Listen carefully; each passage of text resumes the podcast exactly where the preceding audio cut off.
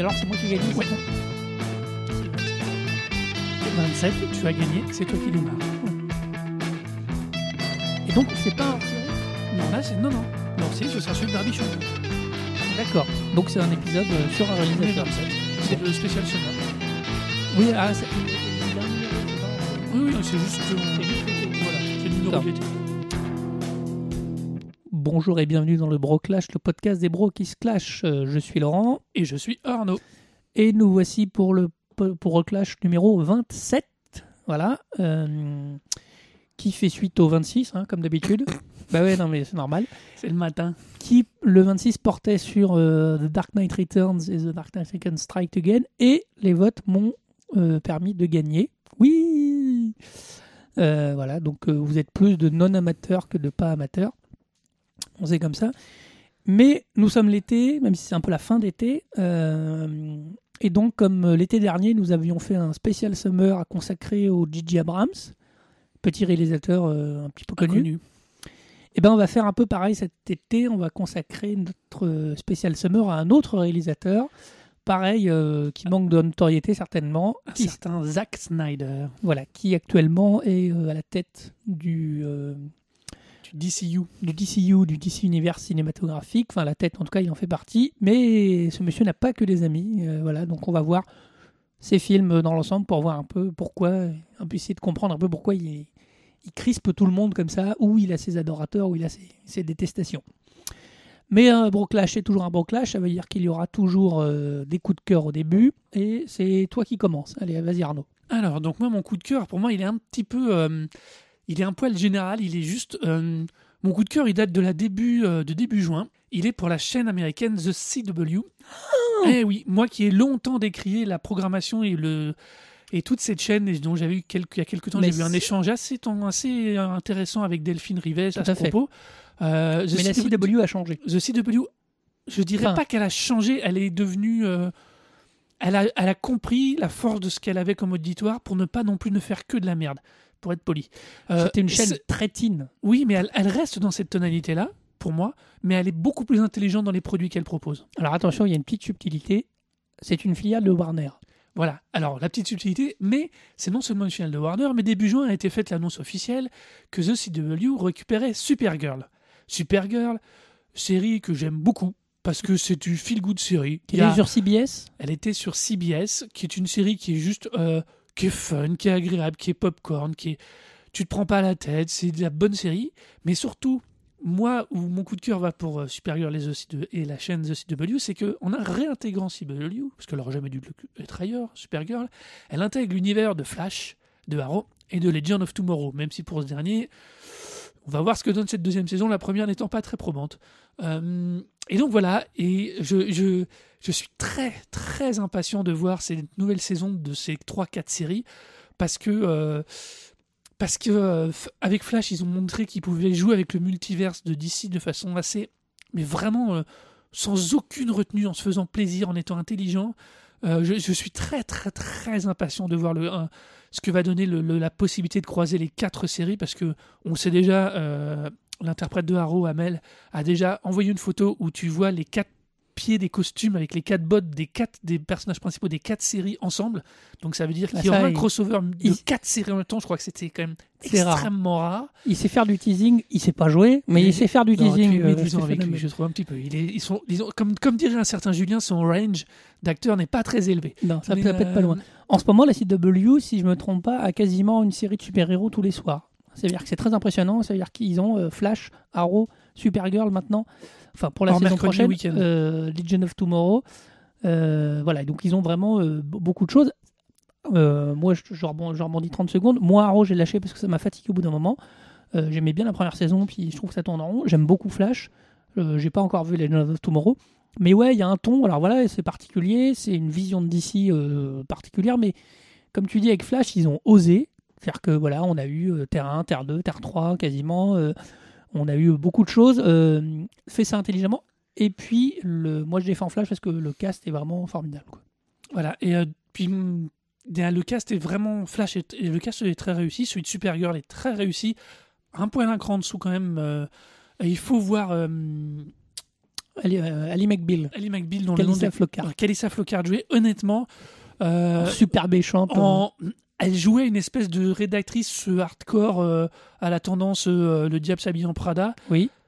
mais ils ont construit le personnage de façon extrêmement intelligente en lui en justifiant ses- sa position de façon très très Mmh. intelligente et en plus on a besoin d'évoluer non non il y a il y a je dis pas que c'est du grand truc mais on est face à une enfin on est ça pour moi c'est totalement alors assez paradoxalement c'est sur CBS enfin c'était sur CBS maintenant c'est donc sur CW c'est quand même très représentatif parce que de ce qu'est capable de produire actuellement euh, ou de ce que recherche le CW, c'est-à-dire une chaîne, des- un programme qui va être, faut pas déconner, il est pas non plus, euh, c'est pas non plus la fête euh, à l'intellectuel, mais c'est intelligent, c'est de la de distrayant, euh, c'est bien écrit et ça, enfin, ça a mis du temps à se mettre en place, mais on a une conclusion de, on a une évolution dans la série qui est extrêmement intéressante. Et la fait de le faire réintégrer le DCverse de The CW, de The, C, The CW, putain cette chaîne Et dit la CW, on la fout, CW va vraiment euh, pour moi ne peut ça peut être que bon pour Supergirl.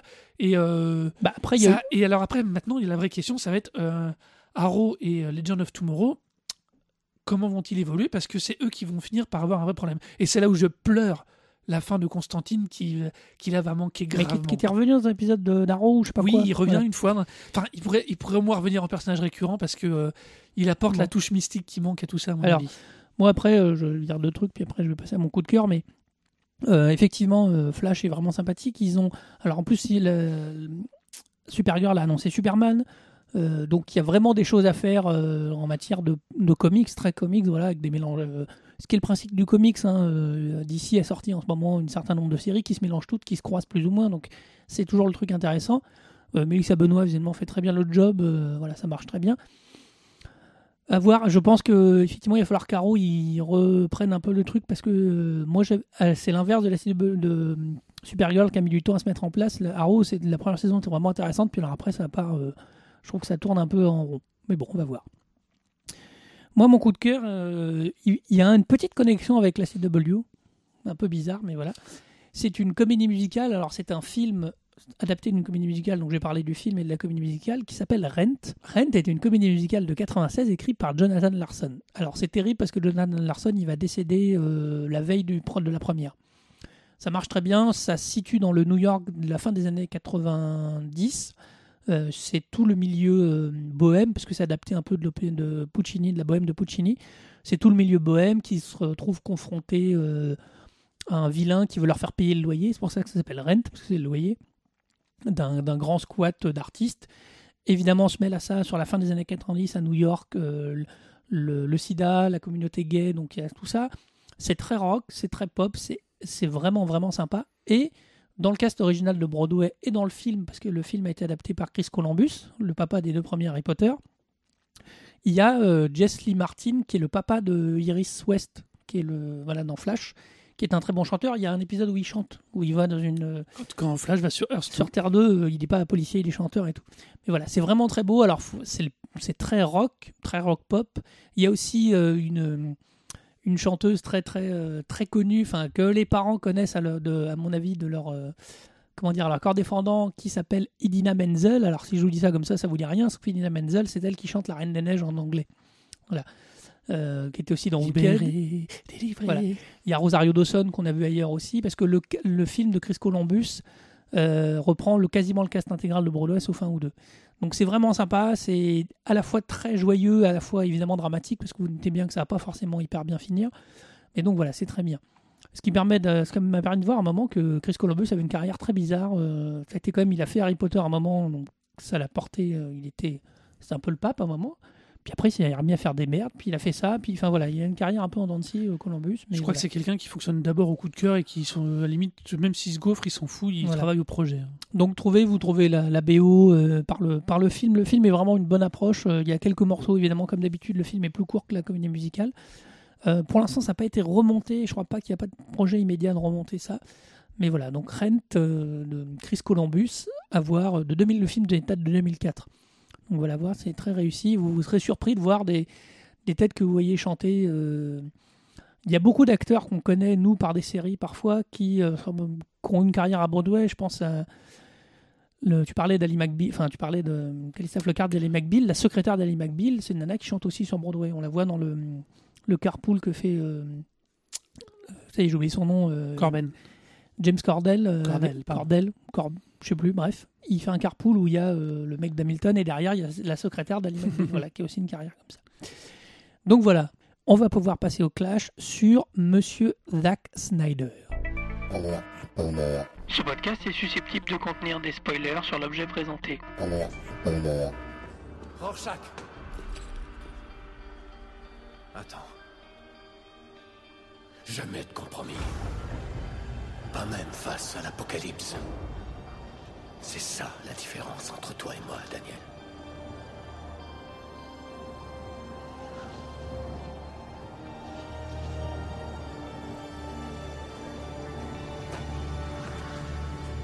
Je me suis forcé de ressentir chacune des morts.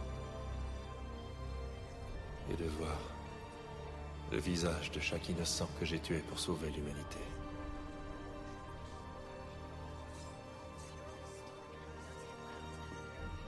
Tu comprends, n'est-ce pas Sans approuver. Ni condamner.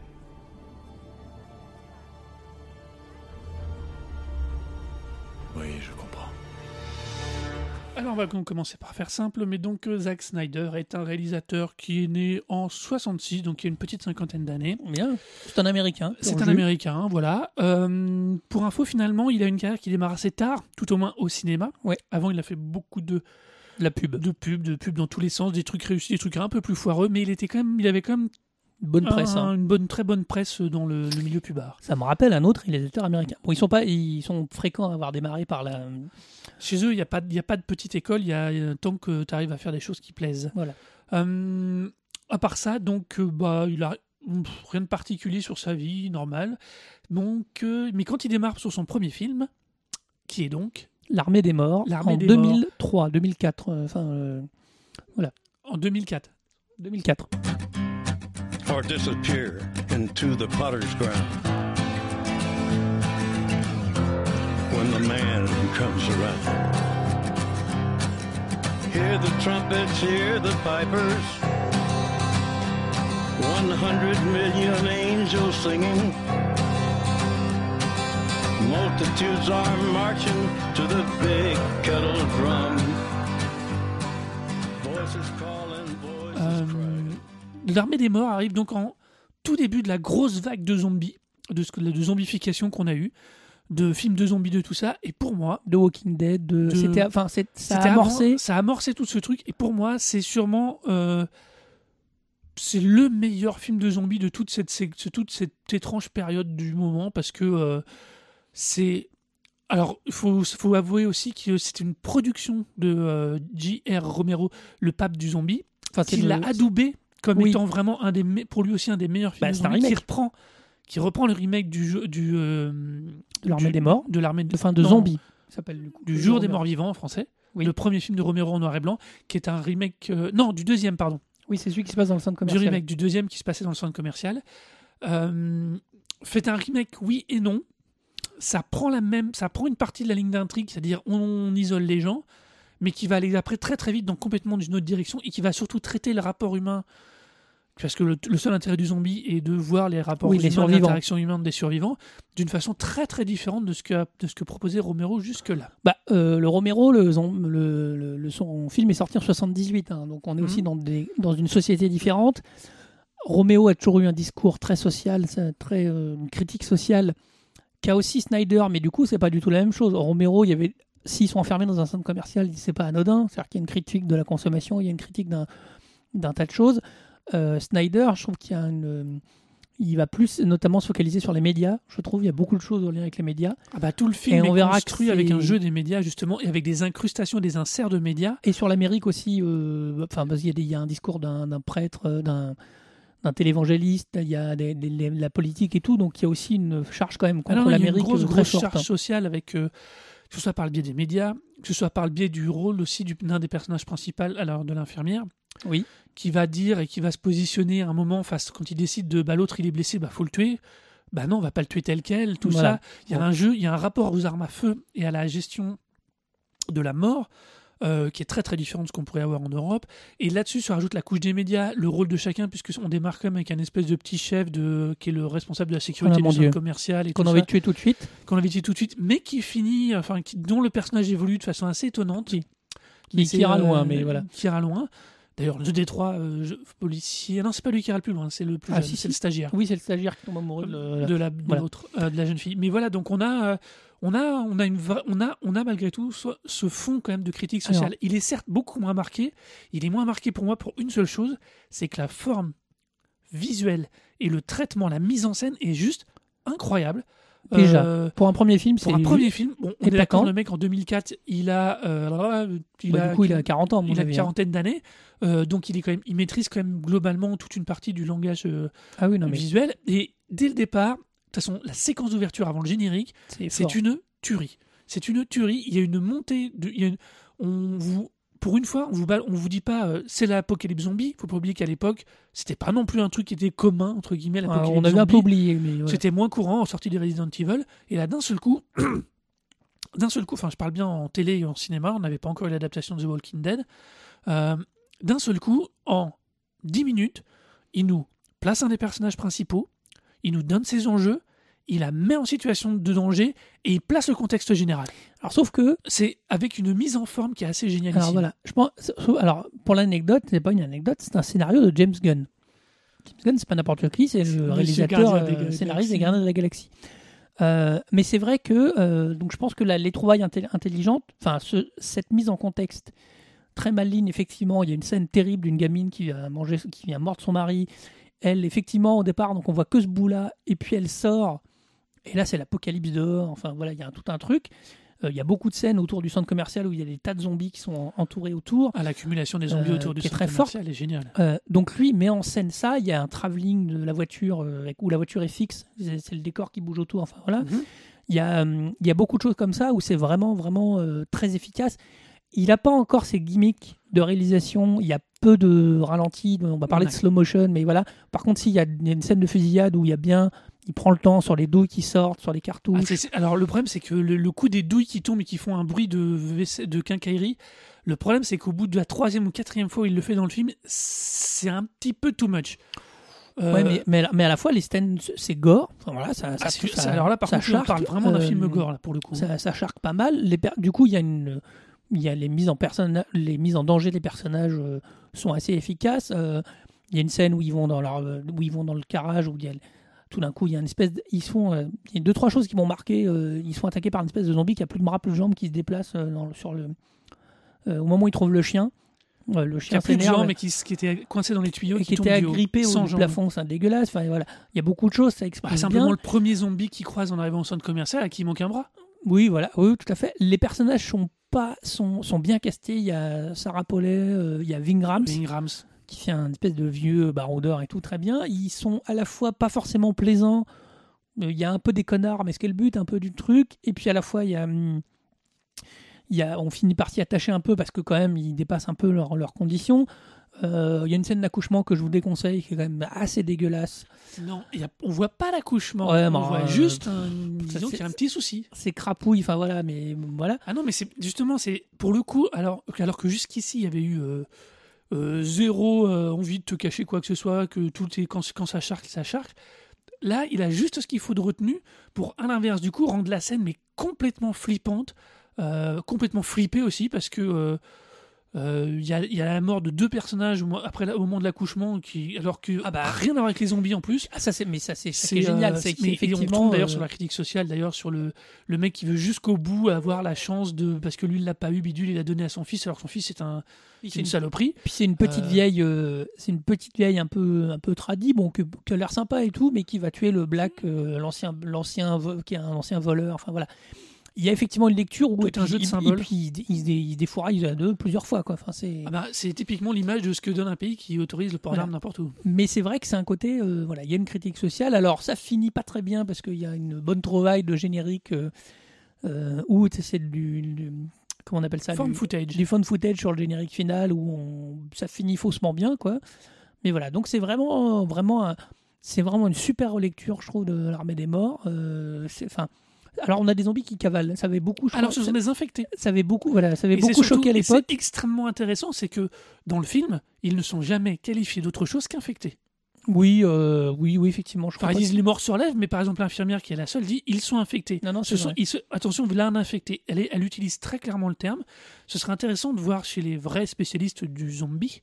Oui. Euh, je pense que ça doit être probablement un des tout premiers films qui parle et qui place les zombies de cette manière-là. possible. Euh, voilà. C'est d'ailleurs, c'est d'ailleurs un des trucs qui rend le film, qui permet de maintenir constamment l'intention, c'est que les zombies, enfin, les, oui, les zombies, comme ce sont des infectés, ils sont ultra speed.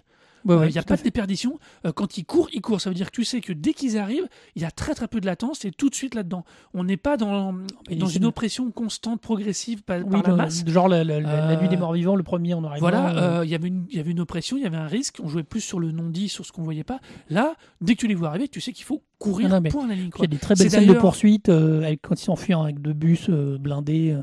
Une petite séquence là, que je trouve un peu agence touriste, euh, où Oui, oui. Oui, ils constru- trafiquent les, les, les bus pour les, pour les blindés, pour les machins. Alors, c'est assez, euh, assez dégueulasse, mais parce que notamment il y a une espèce, de- il laisse à un moment une espèce de rainure pour passer la tronçonneuse et ça, tu, Pour empêcher les zombies de monter sur il va, il va l'utiliser, ah oui, il l'utilise dans la, c'est dégueulasse. Et la tronçonneuse d'ailleurs, c'est marrant parce que ça tournera très très mal parce qu'évidemment il, Bah, une tronçonneuse dans un bus qui passe n'importe où, dans Voilà, les chaos, euh, c'est pas une bonne idée. au- hein.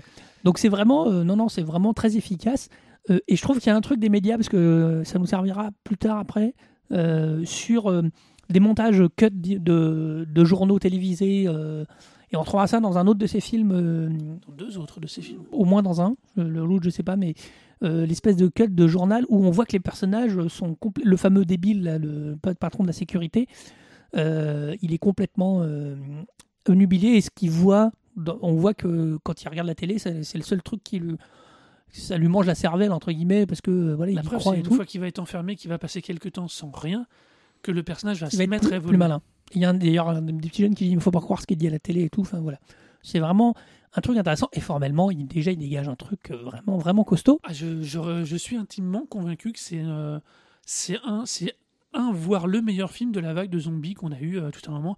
Tellement loin et tellement meilleur que la zombie apocalypse de Brad Pitt de merde. Là. Alors, gros carton, hein, 26 millions de budget, 102 millions de, de recettes mondiales. euh, le, le rapport, euh, enfin, il est le bien rapport investissement pognon, oui, non, mais, je pense que, mais je pense que c'est largement justifié. Si vous l'avez pas vu et si vous aimez le style, parce que c'est quand même un film qui est pas, euh, bah, qui est un film gore, quoi. Il y a du cadavre, il y a, Ah du- oui, il y a oui, de voilà. sa charge dans tous les sens.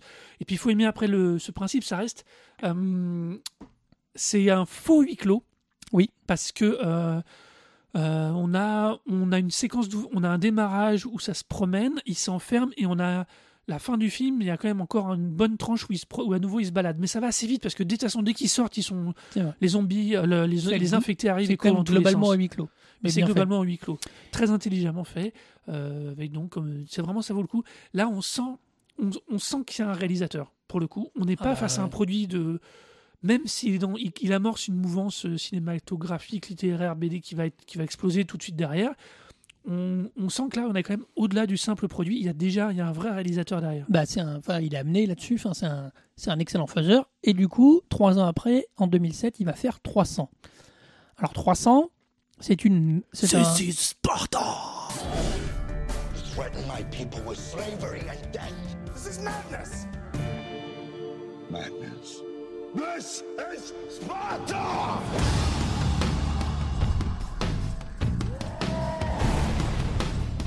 We will stand and fight. A new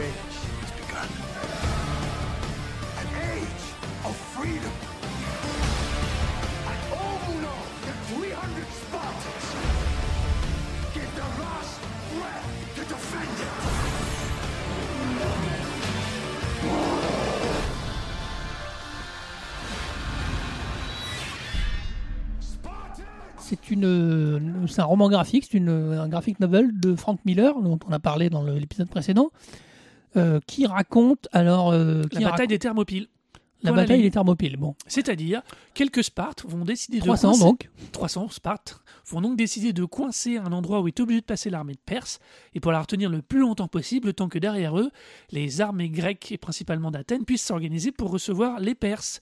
Voilà, mais j'ai pas compris ça comme ça. moi, mais- L'histoire est donc dit que l'histoire dit donc que c'est tout ce temps qui a perdu. Là, ils ont tellement bien résisté que non seulement ils ont permis à la Grèce derrière de, constituer ses armées et d'aller et de recevoir les Perses, mais ils ont aussi énormément affaibli l'armée perse qui devait qui a cherché donc envers la Grèce et qui Ouais. a donc empêché l'invasion de la Grèce. Sauf que le. Alors, moi, j'ai pas lu le roman graphique. que voilà, entre De temps Frank Miller. en 80, j'ai un gros doute dans les années 80, Frank Miller avec son trait si particulier nous fait son adaptation dans une BD au format très original Qui- c'est-à-dire en format dit à l'italienne, ça veut dire en... prenez un A4 et mettez-le en paysage pour vous. Euh, et nous fait donc l'adaptation de la bataille des Thermopyles. Ça aurait été 98. Je vois 98. le publié en 98. Voilà, c'est 98. C'est si tard que ça. Je pensais que c'était un peu plus ancien, mais c'est pas grave. 98 donc. Euh, nous fait donc l'adaptation de cette bataille selon sa sauce, avec en mettant en avant ce qui lui est important, c'est-à-dire Des Les- mecs à poil.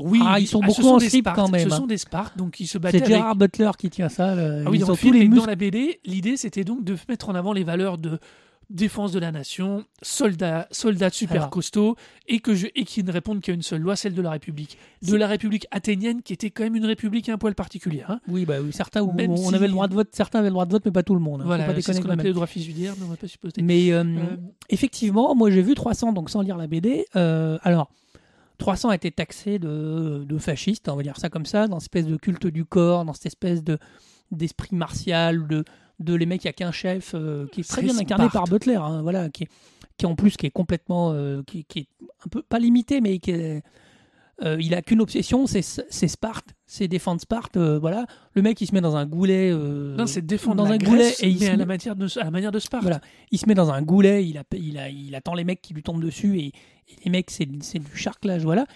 Euh, alors, moi, je- le film est formellement magnifique. Alors, c'est hyper stylisé. C'est le premier film qu'il fait avec euh, Larry Fong, qui est son directeur photo, qu'on reverra souvent après. Euh, ça, alors, ça n'a rien, mais rien de naturaliste. C'est tout est, c'est une photo qui est ex- ultra, ultra désaturée ou saturée, on sait pas bien. Travailler tout court. voilà, je pense pas. Je pense qu'il y a beaucoup de beaucoup de beaucoup de fonds verts, beaucoup. Enfin, il y a beaucoup de trucs où Alors, il y a énormément d'effets. il y Alors, il y a, il y a énormément d'effets numériques Je pense que tout le son Il est n'y a pas très tant de quoi. CGI de que ça dans le sens où il y a quelques personnages en CGI, mais il y a énormément de, de de, de, de, comment dit-on de d'ajouts, de compléments, Oui. de de- de- d'éléments rajoutés. Par exemple, ils se battaient avec des armes qui des fois n'avaient pas de pointe, simplement pour pouvoir se- pouvoir faire les impacts Oui. de façon beaucoup plus réaliste. Euh, c'est un très. Alors moi, c'est la BD en soi. On peut dire ce qu'on veut sur le côté nazi-fasciste. Je suis désolé, les Spartes, Oui, c'était des, voilà, dingos. C'était des mecs qui ne passaient que par leur corps et par le fait d'être l'armée grecque, à eux tout seuls, entre guillemets, pour Ouais. faire simple. Euh, bah, c'est un état d'esprit. On ne peut pas euh, cautionner, en tout cas, Zack Snyder. Frank Oui, Miller, c'est autre chose parce que l'interprétation qu'il en fait dans la BD est très différente. Euh, on ne peut pas cautionner Zack Snyder de fasciste. il non, ne mais- fait qu'interpréter les choses telles qu'on les voyait à l'époque. Il a un traitement tel qu'on les comprend, Alors, tel qu'on les prévoit, a- tel qu'on les voit nous maintenant de nos jours. bah oui. Par contre, oui, il va le truc jusqu'au bout. C'est-à-dire que quand on lui dit les mecs doivent être beaux, il n'y en a pas un qui l'est. Il y a, Il y a le concours Fassbender- de tablettes de Il y a chocolat. Michael Fassbender. Il y a Fassbinder, il n'y a pas un mec. Je veux dire, Oui. les mecs ont tous fait une préparation physique de ouf. Ils arrivent, Non, mais- ils sont taqués, ils sont huilés, ils sont travaillés. La lumière met en valeur les corps, les Non, mais Bah oui. Et en Mais- plus, le, sachant que Snyder va s'inspirer de la BD de Frank Miller de 300. 300 est traité comme Dark Knight, ça veut dire qu'on a des, on a des profils noirs sur des aplats de des effets de couleurs explosifs, on a des Alors, en personnages plus, très il- En caricaturaux. plus, il, commence ce qu'il fera après, on verra aussi. Là, il, il porte certaines cases euh, qui sont telles Ah, mais il porte des cases à l'écran, il n'y a pas d'autre mot. La mort du messager de, des Perses quand ils arrivent à Sparte, Ah oui, quand il le pousse dans le quand il le pousse dans le vide avec le coup de pied qui est pris par le haut et le mec qui vole sur fond noir, c'est les cases de BD.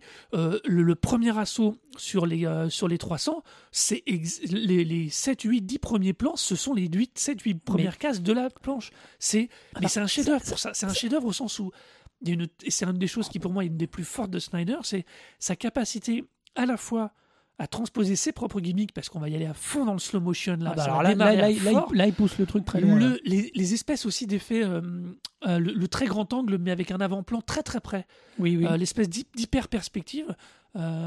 Et c'est super intéressant parce que ça donne une richesse de profondeur, ça donne une richesse de cadrage. C'est un super film.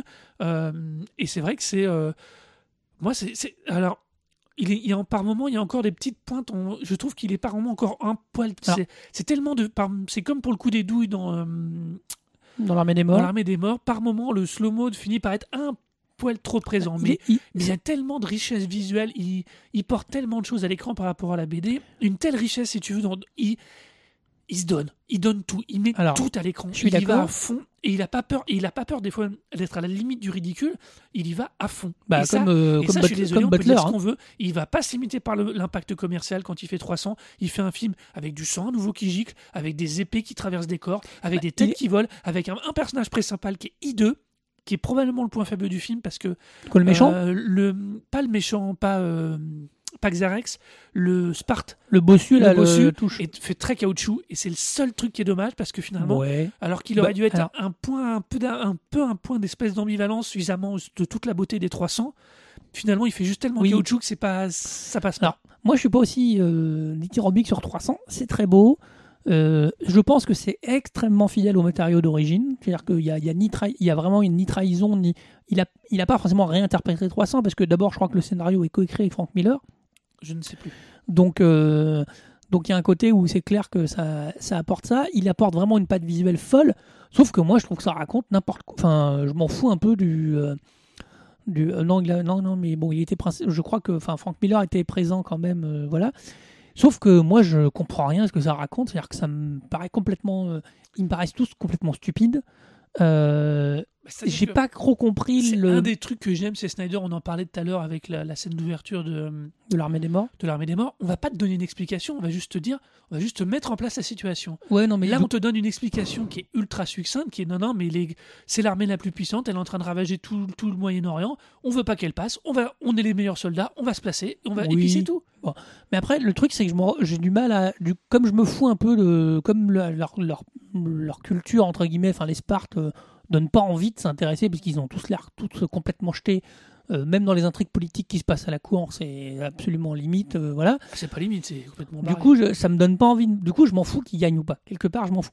Alors, sauf que le personnage euh, face à lui est un personnage très mystique. C'est intéressant parce qu'une fois, il, il oppose quand même une forme de, de rationalité des Spartes face au mysticisme euh, représenté par les Perses. Alors, ce qui est très chelou, c'est qu'il y a même des, des créatures euh, non humaines qui se baladent dans, dans 300. C'est, très bizarre. Donc, du coup, je, c'est bien, c'est vachement beau. C'est, je pense effectivement, il a commencé à montrer qu'il est, un amoureux de comics, mais ça, euh, ça va Ça pas le lâcher après. Ça va pas le lâcher du tout, ça. Mais du coup, euh, pff, moi, je, je m'en fous un peu, quoi, finalement. Ils ont l'air un peu ridicules. Alors, c'est très beau, c'est la fin où tu crois qu'il va se rendre, et puis finalement, il y va. Enfin, bon. Euh, Butler, il est euh, bluffant dans le côté. euh, Ah bah, tout le casting, tu honnêtement, le il crois, tu, voilà. faut être super clair. Bon. Oui, effectivement, alors, il y a ses gimmicks. Là, il trouve son style, ses gimmicks, ses. Ça truc à mort, euh, c'est terrible quoi. C'est vraiment euh, le slow-mo, le sang, le- les ralentis, le- la musique un Les peu. Il y a même de la musique un peu euh, qui est pas, qui est un peu anachronique et tout. Enfin voilà, donc il va y aller fort. Fort de ça, fort de ça, et surtout de la réussite commerciale de 300. Parce qu'il faut pas oublier un truc, tout comme le garde, le, tout comme euh, ah bah 65 millions de dollars de budget, ce qui est pas beaucoup. ce qui est pas énorme, et il en fait près- 456 millions 100 000 pour De précis, recettes. de recettes à l'international. Donc ça veut dire que le mec, il a 40 ans, il fait deux films complètement différents, honnêtement, un zombie et un film de. Alors à l'époque, euh, de- C'est pas on un péplum finalement. voilà, c'était très bizarre, elle a été très difficilement classée. Techniquement, de nos jours, on dirait un film d'adaptation de comics pour la ligne. Oui voilà. Euh, et le gars, et bah, tranquillou milou, il vous fait à chaque fois du, 4 du, du 30 ou 40% de bénéf. Ah non mais, ah, ne- toi, Donc, non, mais voilà. ça rapporte euh, presque, c'est presque dix fois la mise. hein. Quand apparaît depuis un projet qui traîne dans les studios de. C'est la Warner ou c'est Sony Je sais jamais. C'est la Warner, je pense. C'est la. Warner, Watchmen, euh, les- le studio derrière. Euh, c'est ça. Quand tra- depuis Paramount et la Warner. Paramount, comme ça, non, c'était Paramount, mais la Warner les a, les a rejoints au dernier moment avec, en amenant justement euh, Bah, le problème, c'est que la Warner, Snyder. le problème, enfin c'est pas le problème, la Warner possède aujourd'hui DC Comics et les filiales de DC Comics. Or, Watchmen a été publié, c'est un roman, c'est un roman graphique une fois de plus, euh, via via via Vertigo, je crois. C'est Mhm. une publication Vertigo, et donc bah, c'est appartient à Warner. Donc à un moment, ils se mettent dans le dans le film. Et effectivement, il va faire les Watchmen. And so, I was wrong. Now dry your eyes. And let's go home.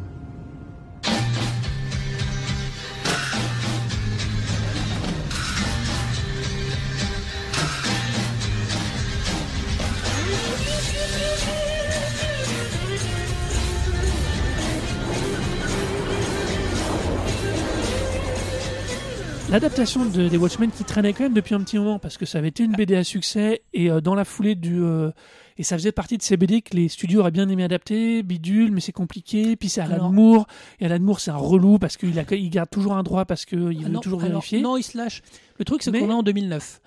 Euh, les premiers Spider-Man, c'est 2000. Donc euh, les X-Men, c'est 2000. euh, Les Spider-Man. les euh, films de, de super-héros commencent à vraiment fonctionner. Sauf que Watchmen, C'est pas des super-héros. c'est un espèce d'univers dystopique euh, qui, euh, oui, parce qu'on a, on a rapidement passé les deux premiers pitchs qui étaient assez faciles hein, quand même. hein, L'armée des morts ou le- Si on vous les a fait dans la continuité Voilà. du dialogue, mais Watchmen, euh, c'est très compliqué. C'est beaucoup plus alors. compliqué. C'était réputé inadaptable.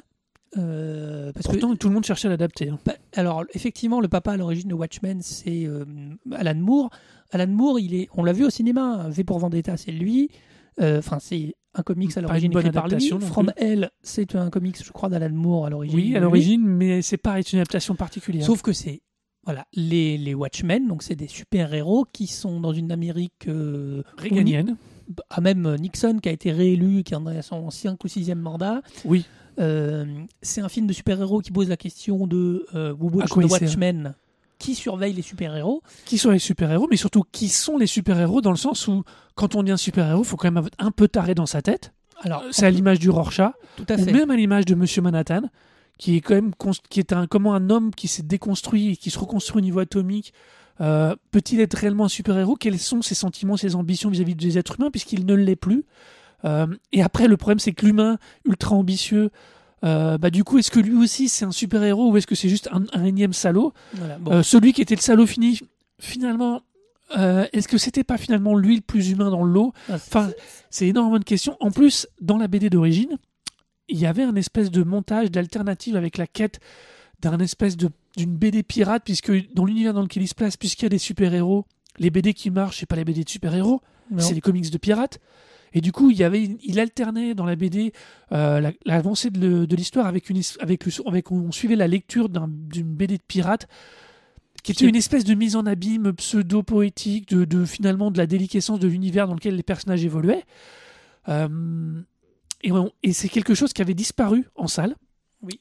aux grandes dames des grands accros, et que chose magnifique de chez Magnifique, faut être super honnête, euh, ça réapparaît dans, la, dans les- les- le Director's Cut qui est sorti en Blu-ray, et honnêtement, Ah oui, plus non. deux trois séquences qui ont été rajoutées. Euh, si vous avez aimé la BD, le Director's Cut, c'est la pure transposition de la BD dans le sens où on a la même, on a le même genre de rythmique, on a la même évolution des personnages. Bien sûr, tout n'est pas exactement porté. Il y a certains raccourcis parce que faut pas déconner. C'est un, en plus un gros un pavé énorme pavé euh, chez Urban Comics. qui a été republié dans une magnifique édition chez Urban au passage. Faites-vous plaisir si un jour vous pouvez. Mais voilà. Par contre, Snyder se limite un petit peu dans ses gimmicks, mais fait.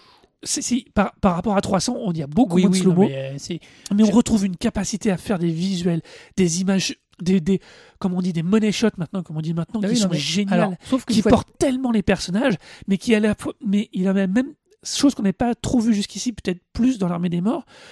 Quand les personnages vont discuter, quand par exemple euh, euh, Silk, euh, Les hiboux Non, le spectre soyeux. le spectre soyeux, je ne plus son nom en français. Le spectre soyeux et le hibou vont avoir, vont avoir une séquence, vont discuter. La séquence de dialogue avant leur séquence d'amour qui est dans la BD, c'est juste, il arrive à retrouver, à retomber dans l'intime, tout en étant capable de te faire des money shots. Moi, ça c'est pour moi un des trucs qu'il est, il est pas, c'est pas encore là où il va le mieux le faire, c'est pas là où il va le mieux le construire, mais est- on voit qu'il est capable de le faire. On voit sur cette adaptation qu'il est vraiment, qu'il commence à, à, à étendre son champ lexical au niveau Ouais, du, son, sauf son- que- son champ visuel, pardon, Son je champ sais pas de- comment dire, son sémantique visuelle, C'est- Non, mais ça, son, son- Euh, sa grammaire de sa réalisation. grammaire de réalisation, voilà. Et, et c'est super intéressant. Et le film est pour moi visuellement très, très, très, Alors, très beau. C'est une réussite, c'est-à-dire qu'il y a un mélange de, de, de, finalement, de classe visuelle folle. Enfin, voilà, c'est très beau, c'est très graphique, c'est magnifique. C'est très malin, ça veut dire que ça pose les vraies questions de la démocratie, de la question du pouvoir, de la question de qu'est-ce qu'on en fait. Effectivement, le Manhattan est un finalement un espèce de dieu tout puissant parce qu'il vient, euh, voilà, il gagne le Vietnam. Il y a une séquence où il va, où il intervient au Vietnam, c'est juste euh, incroyable. Euh, voilà, enfin, si finalement le docteur Manhattan qui est tout bleu luisant et tout nu tout le temps d'ailleurs, c'est assez rigolo. C'est Ben Kingsley il, représente l'arme, il représente la menace nucléaire. Et le scénario, le, scénario évidemment raconte beaucoup lié à la menace nucléaire. Le seul bémol que je mets, un peu comme 300, c'est que globalement, c'est extrêmement proche de la BD, c'est-à-dire qu'il y a des cases qui sont reportées à l'écran telles quelles. Euh, et du coup, bah, moi je trouve que depuis le début de sa carrière, euh, pour l'instant, il ne... c'est toujours un, un mec visuellement parfait, sauf qu'à chaque fois, ça manque un peu d'inventivité dans le sens où il, ne, il se réapproprie les choses, mais c'est quand même encore très proche de ce qu'il fait. C'est-à-dire que les Watchmen, vous allez ouvrir, vous trouvez des cases qui sont les plans du film, quoi, mais tels quels, Ouais, sans ça, modification. c'est bien. Quand c'est des belles cases, c'est bien. Bah oui, mais bon, là, il donc il n'y a aucune trahison. Ça veut dire que vous retrouvez exactement ce que veut raconter la BD, ce que veut raconter le film. Il y a quand même très peu de trahison dans ce que dans l'esprit que ça veut amener, dans les questions que ça pose. Sauf que là, il, fait une fois de plus preuve d'un. Pour l'instant, il fait des exercices de style pour moi. Il y a un côté brillant, vraiment, vraiment, vraiment brillant, mais ça reste des exercices de style et des choses où il pioche dans ce qu'il aime, parce qu'évidemment, tu, on peut pas faire un film comme ça sans savoir qu'il aime ça, qu'il aime ce comics, qu'il aime. euh, Mais ça manque encore, je trouve, un peu d'inventivité. Enfin, moi, j'ai l'impression qu'on le trouve pas encore lui. Il, a, ses gimmicks visuels, mais qui sont des gimmicks visuels, euh, mais on le trouve pas encore lui complètement, je trouve. Alors après, un an après, il nous fait un truc très chelou. Il fait de l'animation. Il fait l'adaptation en animation d'un roman de jeune, pour la jeunesse. Je dis bien jeunesse et pas du tout euh, pré-ado ou comme on dit là, young adult. Young Adult. C'est vraiment un roman de, pour la jeunesse. Ah bah, c'est des chouettes euh, qui se battent C'est des chouettes, enfin c'est des chouettes qui sont montés en société très, très, très à l'image de Sparte d'ailleurs. dans la même manière. Euh, le royaume de Gaoul. La légende parle d'un groupe de nobles gardiens qui a juré de vaincre le mal et de sauver notre royaume. Mais ils demeurent perdus dans les brumes de Gaoul, cachés aux yeux de tous, sauf de ceux qui croient. Tu as la cervelle ramollie, Soren, pleine d'histoires et de rêves. En quoi c'est mal les rêves? Mes soldats, il est temps de conquérir les royaumes des chouettes. Ce que font ces oiseaux est épouvantable. Vous allez devoir faire une longue route pour atteindre les gardiens. Alors ils existent. Oh, bien sûr qu'ils existent. royaume de. Alors, l'animation est très belle. Le, le direction artistique est très réussie. C'est très très beau. C'est pour le coup là, là on retrouve toutes ces gimmicks, les slow-mo, l'hyper, ce que j'appelle l'hyper perspective, les grands travelling qui tournent dans tous les sens autour des personnages. Mais après, euh, j'ai pas lu le roman. On est Bah. encore dans une adaptation. Euh, c'est sympa. Je dois t'avouer qu'en sortant du film, je me, suis- bon, je l'ai vu deux fois du coup. Euh, au bout de deux fois, j'arrive toujours pas à me souvenir de, des enjeux ou des personnages. Le problème, C'est c'est très, que, euh, le problème, c'est que différencier les chouettes, c'est super dur. C'est c'est très beau. Moi, je pense que c'est intéressant. Ce qui est vraiment intéressant, c'est que il a, ça lui a permis d'approcher vraiment la réalisation euh, et de- d'effets visuels, parce que finalement, ça n'est que ça. Oui, je suis un peu d'accord. Je que- pense aussi qu'il l'a pris parce qu'il voulait mettre le doigt sur le pur animation pour voir jusqu'à quel point on pouvait pousser les trucs Ben, voilà, parce que et où en était la techno. Je pense, je suis, je pense, je suis d'accord avec toi là. Pour le coup, je pense que c'est son idée derrière ce truc, quoi, parce que. Après, euh, un- en plus, c'est quand même particulier parce que réaliser un long métrage d'animation, c'est- le travail n'est pas du tout le même que. Enfin, évidemment, il va parler de placement de caméra, etc., de choses comme ça, sauf que c'est tout vide. Évidemment, il faut imaginer le. c'est- on storyboard en animation pas peu- du tout comme on storyboard un film. Tout à fait. Et on connaît très peu de gens qui font les deux. Le seul de tête comme ça, le seul qui me vient, c'est Brad Bird, qui a fait le géant de fer, qui a fait les indestructibles avant de faire, par exemple, Mission Impossible, euh, Ghost Protocol. Non, Non. d'avant. Si, Ghost Protocol. Peut-être. Le, celui où monte sur le Burj Khalifa. C'est pas lui qui a fait euh, John Carter aussi? Euh, non, ça c'est c'est l'autre scénariste. Mais Brad Bird est un, chose, un réalisateur qui a fait les deux. Mais c'est rare parce que vous prenez un John Lasseter qui est le mec de, Toy Sto- de, de Pixar, euh, c'est des réalisateurs qui ne font que de l'animation, qui ont leur langage d'animation, alors qui se rapprochent évidemment. Je vous dis, le placement de caméra, un truc, etc. On est toujours dans les mêmes dans la C'est même de la chose. réalisation dans tous les cas. C'est de la réalisation, sauf que c'est- les deux font très rare. Donc lui, il fait vraiment bien le job. Après, je pense que l'univers est pas assez. Je vous dis, il y a un problème de. Alors, c'est- très beau, comme dit Arnaud. C'est vraiment de la direction artistique très belle. C'est une très bonne idée. C'est pas ouf parce que finalement, c'est très traditionnel. euh, les méchants qui effectivement sont dans un dans une société très Ah, euh, un- sur l'armée, y a avec des esclaves face aux gentils qui sont les gardiens, qui sont. C'est pas ouf, quoi. Il y a une espèce de petite bande qui se crée un peu starbée, mais Là, on pourrait parler de manque d'imagination par rapport à ce que tu disais tout à l'heure, mais je pense pas qu'elles soit de son fait pour le coup. Je pense que c'est plutôt le matériau de base qui est. Alors, je l'ai pas lu. Alors, peut-être que le roman avait plus de choses, mais euh, mais je ne vois pas. Mais je non, ne vois voilà, pas après, bon, je- ça sent le truc un peu pas de commande parce que je veux pas être euh, médisant avec ça, mais je pense qu'il vraiment il y avait une- un défi technique qui l'intéressait, une approche vraiment qui l'intéressait là-dessus. Quoi. C'est Village Roadshow Picture derrière, c'est Sony ça? Bah, je sais plus, je suis pas sûr, mais c'est une petite boîte. Alors, le film a quand même, euh, ça a fonctionné. Le film a quand même coûté euh, 80 millions de dollars, on en a rapporté 140, ce qui est pas mal. Finalement.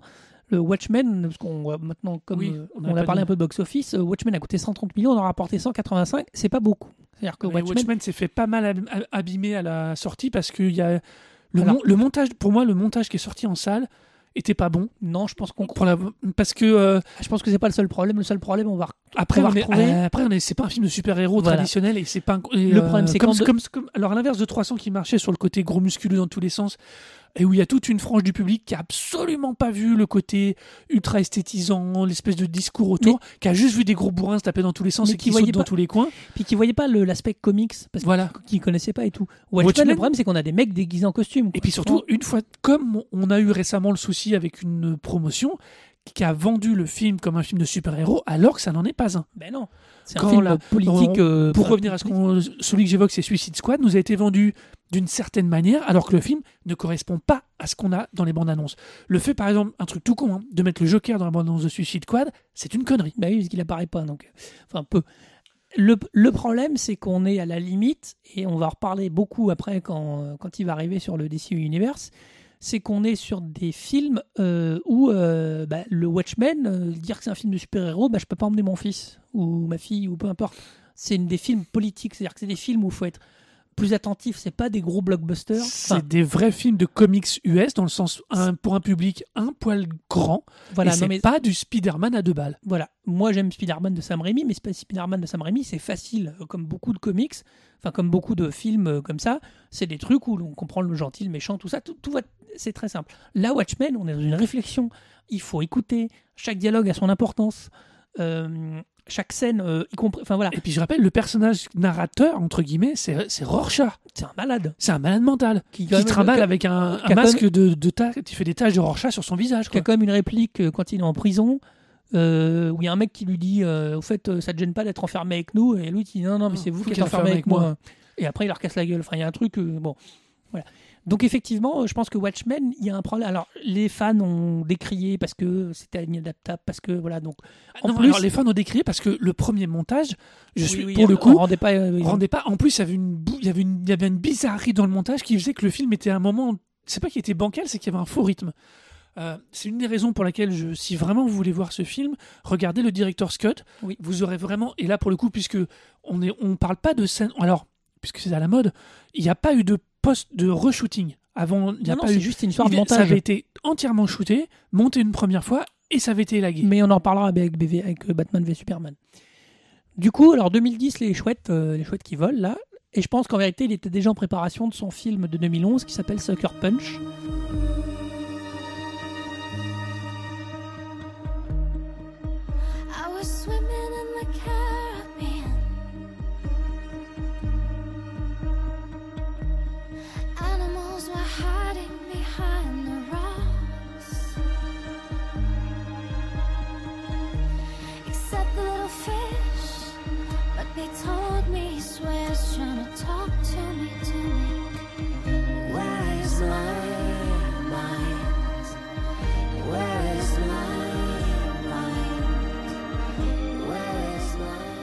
Qui va encore faire criser beaucoup euh, parce que alors cette particularité c'est une œuvre qui n'est pas qui n'est adaptée de rien et qui était scénario de Zack Snyder. C'est-à-dire que c'est un truc vraiment qui le portait Et Steve Shibuya. Euh, c'est un film qui portait en en lui depuis très longtemps visiblement. Euh, mais euh, voilà sauf que c'est un film qui va beaucoup beaucoup beaucoup décrier euh, pour des bonnes et des mauvaises raisons. Moi, ça, ça va être un des premiers trucs euh, qui va être euh, qui va mettre en avant ça, c'est que pour moi, Snyder, pour l'instant, n'est pas un bon scénariste. Pour l'instant, c'est pas quelqu'un qui a des choses à raconter. A priori, il a, il a aucun. C'est son premier scénario original. pour l'instant, mais ce qu'il raconte, alors, tout le monde a eu l'air en disant oui, c'est une espèce de délire. Alors, ouais, le synopsis, euh, comment dire, c'est une jeune fille qui est enfermée dans un, un hôpital psychiatrique. Alors, qui est enfermé par son beau-père, qui vient de tuer sa mère et qui l'a fait enfermer dans un hôpital psychiatrique pour pas qu'il la dénonce. Qu'elle Bon, la voilà. dénonce. C'est ça le, Et le voilà. pitch de point de départ. Et puis, Et dans cet hôpital, il a des accointances et il demande à ce que sa belle-fille donc soit plus ou moins complètement lobotomisée. Voilà. Et en vérité, vont. euh, et elle, pour s'échapper de ce quotidien morbide, elle va s'inventer des trucs. Et nous, Alors, on va donc voir Tout ce qu'elle s'invente. tout ce qu'elle s'invente. Mais la problématique Alors, de cette histoire, Bah, le truc, c'est que euh, du coup, ça donne un espèce de film qui est un.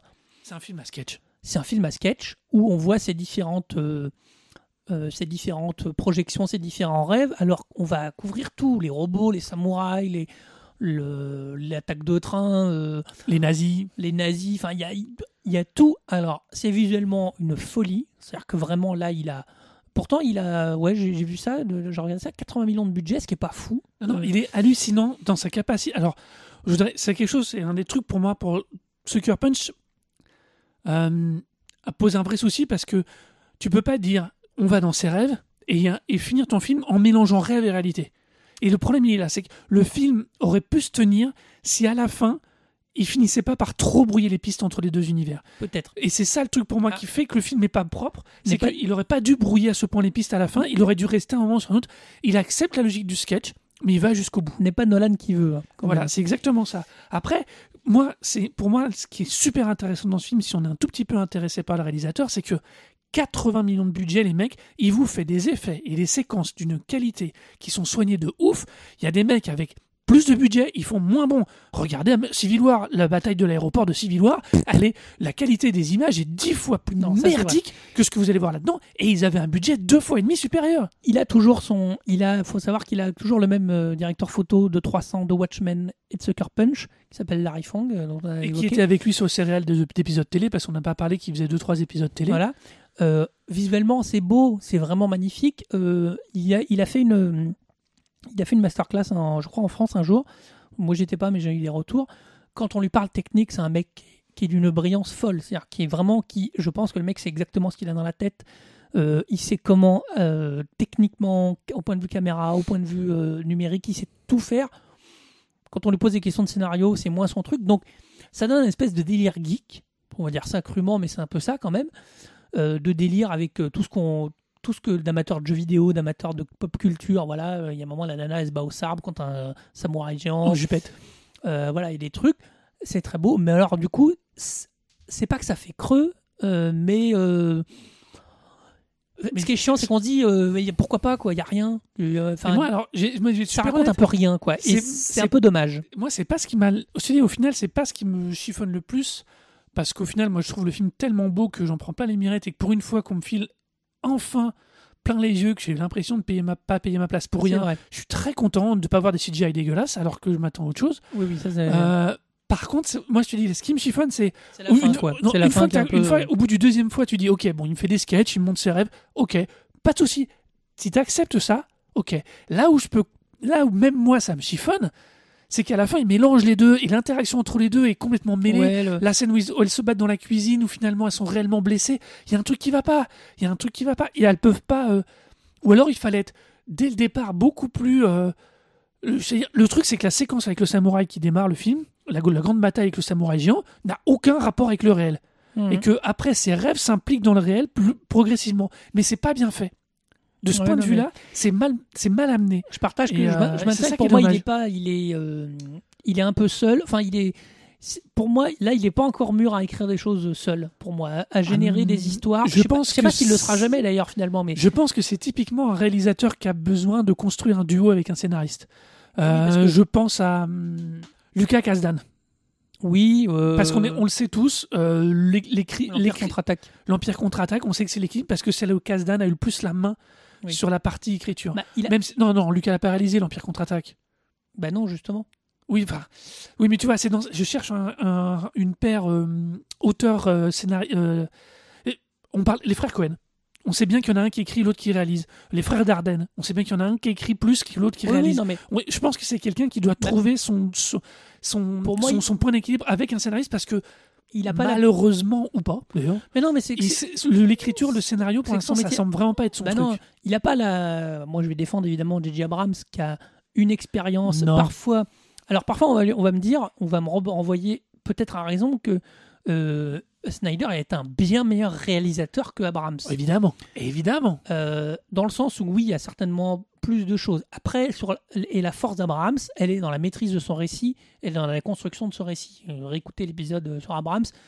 Euh, Bien non. son travail en télé, son travail, c'est un mec, c'est peut-être plus un scénariste qu'un qu'un réalisateur visuel. C'est un bon réalisateur visuel, mais Snyder a vraiment une patte très particulière. Là, alors le seul truc, c'est qu'à mon avis, le mec, il avait, il avait quand même enchaîné un certain nombre de films. Il avait un, un aura critique et même un, une bankable. euh, Il euh, était Snyder. bankable. Il voulait faire ce film. Voilà, c'est un truc. C'était son film, c'était son truc. Je pense qu'il en rêvait. Il mettait des femmes en. Il y a, c'est principalement euh, il y a cinq rôles féminins en avant. C'était pas très courant à l'époque. Ça l'est pas beaucoup plus maintenant quand on voit le Euh, bordel autour du remake de Ghostbusters. Oui, mais bon, euh, aujourd'hui. Quelle que soit la qualité. Je parle juste du mais principe voilà, du mais à l'époque, voilà, il y a Emily Browning, il y a Vanessa Hudgens, il y a plein de. Jenna Malone, Vanessa Hudgens et Jamie Chung. Et d'ailleurs, Oscar Isaac, euh, futur, euh, futur pas de peau d'Amron de, de Star Wars. Ouais. Quand même. Pardon. Donc voilà. Alors, le, le- malgré tout, le, le, film. fi- le film se paye, mais franchement, il se ramasse. il paye un peu Avec le juste. marketing, il se ramasse. quoi. Voilà. Malgré tout, on va continuer. Deux ans après, Deux la ans Warner. après, Warner quand même qui commence à se dire que c'est quand même un mec euh, pas mal, qui est quand même qui euh, à chaque fois le Watchmen 300, Watchmen, mon gars où l'on va passer, ou même l'armée des morts, c'est très marrant, c'est que c'est toujours des films qu'on divisé. C'est-à-dire qu'il y a un moment où Et puis euh, que les, dont les gens entre, parlent. entre les amateurs, je prends que ce soit l'armée des morts, évidemment comme c'est des adaptations, les amateurs de matériaux originaux, que ce soit de la BD, du, de l'armée des morts, de, de machin, s'opposent à ce mec-là. Il y a des mecs qui le portent au nu à juste titre parce que Parce il apporte un une patte visuelle, il apporte un truc visuel qui est très fort, mais à chaque fois c'est un mec qui divise en permanence. C'est pas prêt de s'arrêter a priori, mais voilà, c'est un truc où vraiment euh, ça, ça, ça clash. Warner, quand même, qu'il avait, je pense, bien apprécié au Watchmen. Et euh, qui savait plus quoi foutre de sa licence de Superman. Alors- Il faut être super honnête parce qu'après le Superman Returns, qui était une horreur visuelle et une catastrophe alors, commerciale, euh, qui est signé d'ailleurs euh, Brian Singer. hein, qui est- Monsieur, Monsieur tueur de série, Bah, Brian Singer, c'est compliqué. on- Il a relancé les X-Men avec brio et puis pff, prout. mais non, Voilà. mais c'est. il a- je suis très vilain- je suis très alors vilain, moi, je suis pas du tout d'accord avec pas cette vu le dernier, c'est chiant. Euh, je l'ai vu le dernier, c'est une catastrophe. Euh, non, non, je suis pas du tout d'accord avec cette analyse de Brian Singer euh, à relancer les X-Men et puis c'est tout. Non, non, Brian Singer n'avait pas de budget, n'avait les films de super-héros n'avaient pas l'aura qu'ils ont maintenant. Non, non, c'est- Il fait un film pas vraiment de super-héros, faut être honnête, parce que c'est un origine story qui est super posée, qui est super intelligente. Il la décale et au final, à part la séquence de fin, il décale. Il, finalement, il fait pas tant de super-héroïsme que ça. Mhm. Il fait surtout une histoire de deux personnages dont les pouvoirs ont nécessairement avoir un impact, mais c'est ça. Par contre, quand après il doit gérer une équipe, il est nul. N'est pas Joss Whedon qui veut. X-Men 2, Il, est- pas bon. il réalise comme de la merde. N'est pas Zack Snyder qui veut. Et 2, au final, et quand il lâche, il a- même et- en tant que producteur, et même en tant que producteur, Si. quand il, il sait pas gérer son pognon, parce que quand on voit le troisième X-Men, euh, The Last Stand. The Last Stand, le, je, c'est, pour moi j'ai le même souci qu'avec Civil War. Civil War et Last Stand pour moi ont le même défaut. Tu t'attends une bataille épique à la fin parce que l'enjeu du monde est à 12 mecs sur un aéroport et t'as 3 X-Men dans une décharge. Ouais, non mais Donc ça, voilà, ces gens-là, non, je suis désolé, Brian Singer, il a pas. Il a juste eu du bol sur ce film qui tombe en même temps que le Spider-Man de Sam Raimi et en, même, entouré. et le- et en même temps que, euh, Blade. que et qui, qui venait dans la continuité de Blade, ça veut dire qu'offrait une réinterprétation intelligente de Oui, quelque chose qui était très ancré dans la culture pop. Après, la preuve, le meilleur euh, X-Men, euh, pour finir la parenthèse, euh, c'est celui réalisé par Matthew Vaughn. Days of Matthew oui, le premier Days of Future Past. Days of Future Past, pardon. Donc la Warner, effectivement, euh, alors euh, il y a eu Superman Returns. Je vous recommande euh, le documentaire Superman Lives qui montre comment tout le problème de Superman euh, qui est passé, le scén- fameux scénario qui est passé par mille mains. Vous avez les fameuses images de Nicolas Cage, J.J. Abrams. Je vous conseille un jour de trouver le scénario de J.J. qu'il avait envisagé pour un Superman. Ça, c'est complètement débile. Enfin, C'est pas complètement débile, mais il fait pas exploser Krypton. Il, re- il réécrit l'histoire comme, euh, comme d'habitude, j'ai envie de dire. Euh, voilà, tous y, on a eu, on a fantasmé sur Aronofsky, etc. Euh, tous y sont passés. Je rappelle qu'aussi que la Warner, qui détient aussi Batman, non, qui détient DC Comics, qui a Batman, on a eu les deux Burton et les deux Schumacher. Alors vous imaginez, voilà. Sauf qu'il y a eu Nolan entre temps. Deux, deux Burton et deux Schumacher. Batman Forever et Batman. Ah oui, euh, le Robin. cinquième a finalement été annulé.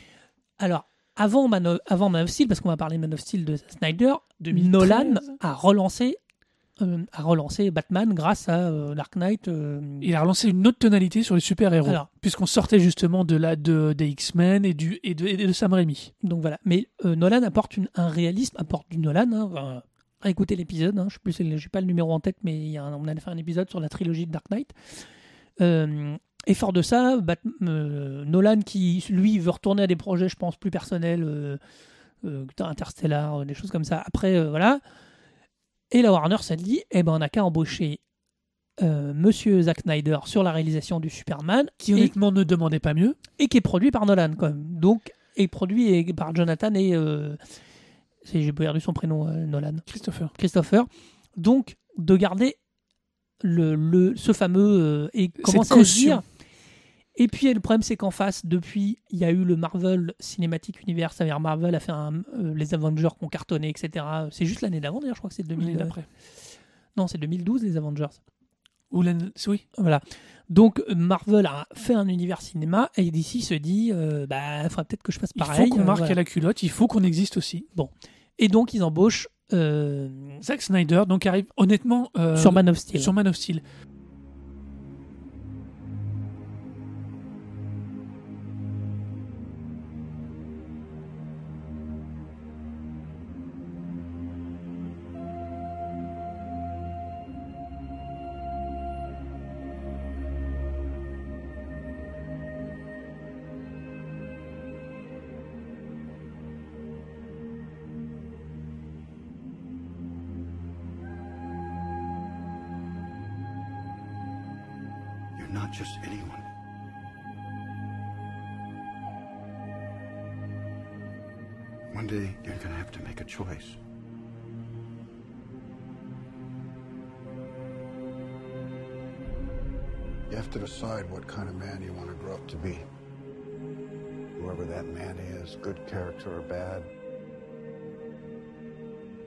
Change the world.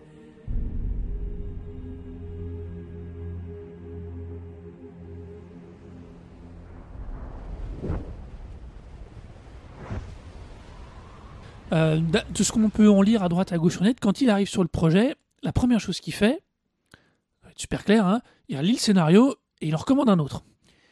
Bah, non. Alors, il en je recommande un sûr, autre, euh, il en recommande un autre, mais attention, avec, euh, en tout en discutant avec Christopher Nolan, justement pour faire une origin story et en la décalant, en s'appropriant et en décalant surtout l'origine, beaucoup plus proche des éditions récentes de comics, et pour ne plus tenir compte du passif général que tout le monde connaît. Ce qui va lui permettre une chose, c'est que son Superman, il va être beaucoup plus âgé quand il va se révéler. C'est vrai. Et que du coup, on va avoir un personnage, on va avoir un Superman qui, quand il devient Superman, est beaucoup plus mature. On a donc Clark Kent qui devient Superman et pas Superman qui se cache sous Clark Kent. Et ça, c'est une dynamique qui est super importante. Parce que euh, du coup, le personnage se pose énormément de questions, a du mal à assumer sa puissance, ses Bah, pouvoirs, euh, on et, surtout, ça nous permet une- un démarrage et un film où là, on va retrouver ce qui, moi, j'avais commencé, comme je le disais, sur, euh, sur Watchmen, à le pressentir, qui est que sa capacité, par moment, à, être- à, valoriser l'intime, à valoriser l'acteur dans son jeu, à aller très très près des acteurs, à aller très très à avoir une mise en scène qui est, euh, qui est capable d'être tout aussi fantastique dans des Mhm. plans de ouf, dans des money shots, mais de, de mettre cette euh, valeur visuelle dans les plans intimes. Les plans de, les premiers plans de Clark Kent avec sa mère, avec Martha, sont géniaux, sont, sont superbes. Les plans dans la, de, dans la Smallville, les plans avec Kevin Costner qui, re- une fois de plus, ressort des limbes grâce à ce rôle du Oui, père alors, de Clark Kent. On fait pas le pitch Euh, de, on fait pas le pitch oui, de fait Man of Steel, de hein, Man of Steel, hein. Et voilà. Et donc, et c'est là où pour moi, Warner, je pense que les gars dans la Warner, ils se sont dit, de toute façon, Superman, on sait pas quoi en foutre. Lui, il nous fait des trucs super visuels. Il cartonne. Au pire, le Superman, on aura visuellement quelque chose qui rappellera les Batman. On aura une cohérence. Ça marche ou pas, le reste, c'est du bonus. Alors. Et je pense que c'est là, leur, leur axe, il a été là. Et euh, je pense que l'intelligence après, là où on parlait de la problème du scénario sur Sucker Punch, pour moi de Snyder, c'était de se dire je prends un point de départ qui est différent de tout ce qui a été fait. Hmm. Je prends, c'est le New 52 en plus d'ailleurs, cette, cette renaissance-là, plus ou moins. C'est 2011, c'est deux ans avant quoi. Ouais, ouais, non, période- c'est- oui, c'est vraiment c'est euh, c'est la renaissance récente, c'est le c'est le c'est le le- l'univers récente de DC en comics et il dit je m'en fous, j'éradique le reste, je fais un vrai entre guillemets origin story de Superman dans le sens où je démarre sur Krypton, je détruis la planète, je vous le montre. Il s'agit pas de dire, euh, il n'hésite pas. Il a Oui, quand même un petit budget qui est loin d'être un, qui est pas, qui est loin d'être un, c'est pas inconséquent. Et c'est putain, énorme, hein. On le voit à l'écran et ça c'est bon. Ah bah, Une fois de plus, quand tu vas voir un film de Zack Snyder, tu sais que tu vas en avoir plein Ça, les c'est vrai. mirettes. Et ça, oui, mais de nos jours, bordel, avec Ah. la capacité des CGI, les mecs qui se torchent le cul avec des CGI dégueulasses, ça m'agace, surtout quand ils ont du budget. Et on en revient au, on en revient au chouette. hein. Je pense qu'il maîtrise aussi bien. Enfin, il, il est pas. il- C'est un réalisateur qui non seulement maîtrise les cadrages, les, la grammaire cinématographique classique, et il s'est mis au CGI. Et je pense que le passage euh, par de l'animation lui a permis de développer tous ces outils-là. Je suis d'accord. Man of Steel, alors il y a une construction un peu particulière, effectivement, de, euh, en même temps de son histoire à lui, de, de Krypton, jusqu'à son, parce que son arrivée sur Terre, le développement de ses pouvoirs en tant qu'adolescent. Il y a une scène de bus absolument géniale où le bus scolaire plonge et où il- lui, ado, sort. le- d'origine. Voilà. En même temps, il y a sa quête d'identité personnelle au moment où il est âgé. Ça veut dire que on ne verra Clark Kent bosser. On verra, je crois, on voit pas Clark Kent Si, bosser. juste à la fin, À la fin, il il est embauché, quoi. Mais, mais c'est tout. Donc il y a une construction. C'est Zod qui est aussi très bien. euh, voilà, il y a un truc. Alors, il en fait des tonnes. Il y a un combat final avec Zod qui est très long. C'est Superman, tu dois en faire des Non, tonnes. je- moi, je- moi, j'aime beaucoup Man of Steel. Une fois de plus, bizarrement, plus là, euh, à chaque fois, on reproche, personne ne reproche rien, quasiment jamais rien visuellement à, Nola- à Snyder. Le, le drame là, enfin le drame, le film euh, fait rapporte La euh, trop, polémique. euh, la- beaucoup, enfin ça marche très bien. La polémique vient du fait que Superman, dans son combat contre Zod, détruit la moitié de la ville, Métropolis. Alors, Superman ne détruit pas la moitié de la ville. Ils sont en train de se battre avec Zod qui, de toute façon, a décidé de tout péter. Et la plupart des, des- de, la, de la destruction est vouée- vouée par Zod, et il finit par tuer Zod à la fin. Et blabla, Superman tue pas. Sauf que, et c'est là où je pense qu'il y a une, il y a une construction plus maligne que ça en a l'air, on est dans la construction de Superman. Ça veut dire que Superman, euh, quand il n'est pas encore euh, l'icône telle qu'on le telle qu'on l'imagine. Donc finalement, ce meurtre-là va le marquer parce qu'il tue quand même le dernier mec de son espèce. hein. Oui, et il sait qu'il devient le seul et unique héritier de Krypton. Et on voit qu'il c'est une douleur. Enfin voilà, la scène est très belle. C'est une douleur euh, terrible de de, de réussir de, de, de- pardon de, de- tuer ce mec-là, de devoir pour éviter la destruction de de, de devoir tuer ce mec-là. Mais vraiment, les gens le problème c'est que les gens ont vu beaucoup de Superman. Ils ont vu des films, ils ont vu des dessins animés, ils ont parfois C'est lu. une part de l'inconscient collectif, Superman. Donc- à l'inverse de Spider-Man ou des X-Men, Superman est une part de l'inconscient collectif. Donc chacun a son avis et voilà, et c'était c'était un truc, euh, euh, enfin pas catastrophique, mais effectivement, et moi je le répète souvent et on l'a répété aussi, euh, Batman comme Superman, qu'on en parlera juste après, c'est 75 ans d'édition euh, comics, 75 ans. Vous imaginez bien que Batman entre l'action comic de 38 et, euh, et les comics de 2016, il, y a eu 1000 versions de Superman. Donc voilà. Et puis je vais être super honnête, moi, j'allais plus loin que ça. Ce que fait Zack Snyder avec son Man of Steel, je trouve ça mille fois plus intéressant que les trois horribles Iron Man, l'insupportable Thor euh, et le dégueulasse Hulk. Même si je les aime bien ces films, honnêtement, je boude pas mon plaisir. Mais C'est beaucoup plus facile. Mais voilà, il y a, y a- rien y a dans pas la ces films. C'est easy, c'est tu as tu as tout ce que tu veux, tu as tout ce qu'on attend de ce genre de film. Il y a aucun souci, il y a rien. Le seul pour moi qui ressort la- en comparaison de, entre Man of Steel, c'est le First Avenger Captain America, euh, tout à fait. qui a un vrai décalage, qui a un vrai, qui a une vraie réussite.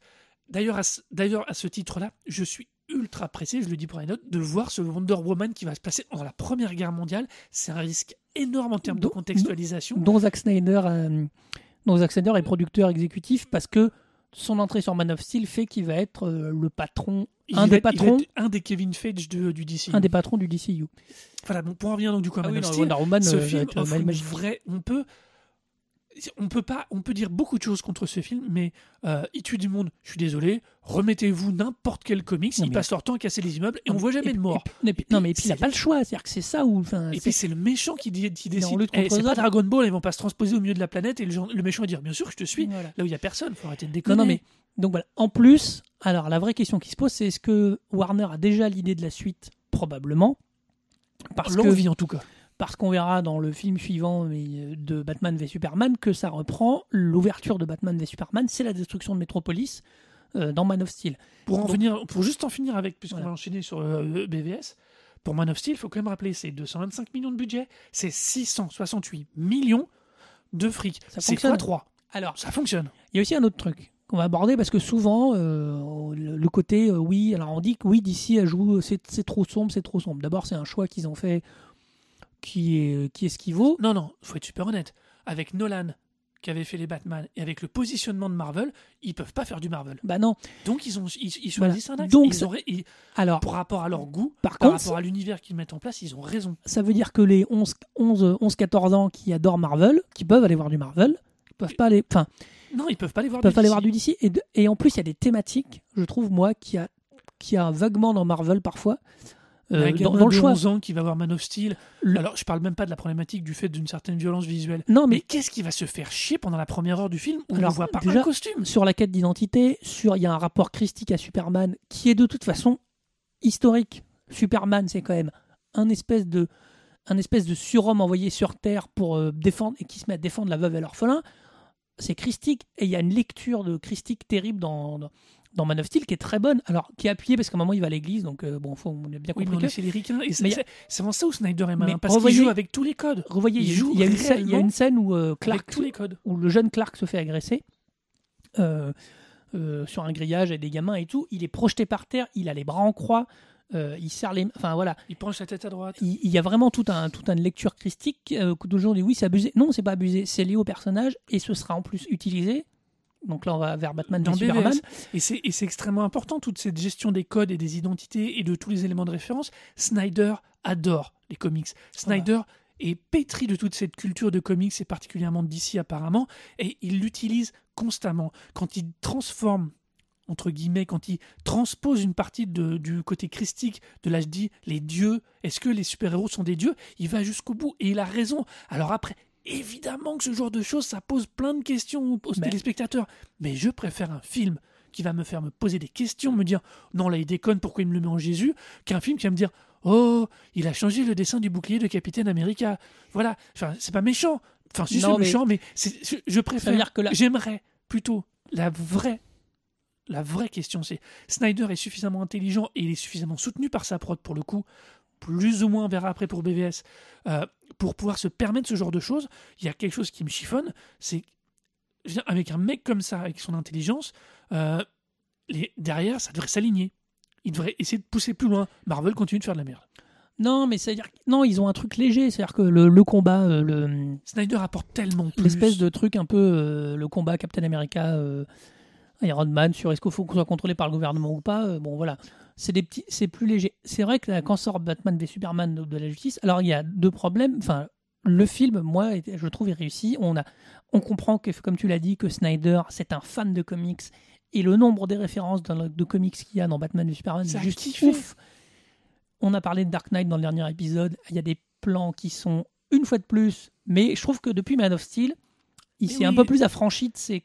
de- il trouve sa signature, il son- trouve sa sa, signature. manière de gérer ses money shots Et qui du l'inspire. coup, du coup, il y a des plans où c'est euh, là, ça relève plus du clin d'œil. Il y a un ou deux plans qui sont même plus que ça. Je suis méchant, mais il y a beaucoup, il y a pas mal de plans de Batman qui sont Toute la- tirés direct la séquence d'ouverture de. Batman et tout. euh. L'ouverture, le quand il est avec son fusil sniper, quand il se bat, il y a un côté très très Dark Knight. Euh, mais il a réussi à s'affranchir de ça. Et il fait un film alors qui effectivement est un peu tronçonné par la Warner pour leur sortie en salle. Pour des problèmes de durée, on ne sait pas, je, je pense, pour des problèmes. Mais c'est surtout je pense que que c'est des problèmes de durée pour une question de rentabilité par ça. voilà. Et du, coup, vous voyez la version Ultimate, parce qu'il sort une version euh, qui s'appelle Ultimate Cut, euh, où toute la première partie qui a été très décriée est beaucoup plus lisible. Alors, en plus, il, met, il y a des thématiques dans BVS. Il y a effectivement la justice telle que le fait Batman, où il fait un Batman qui est au bout de course en matière de. qui commence à détester l'humanité, qui commence à être de plus en plus violent face à un Superman qui est encore plus christique qu'avant. Donc s'oppose, sauf qu'il a un impératif. Moi, je trouve qu'il s'en sort pas mal. Même s'il y a des maladresses, c'est que là, Warner lui dit bah maintenant c'est bien, sauf qu'il faut introduire tout l'univers d'ici dans le film.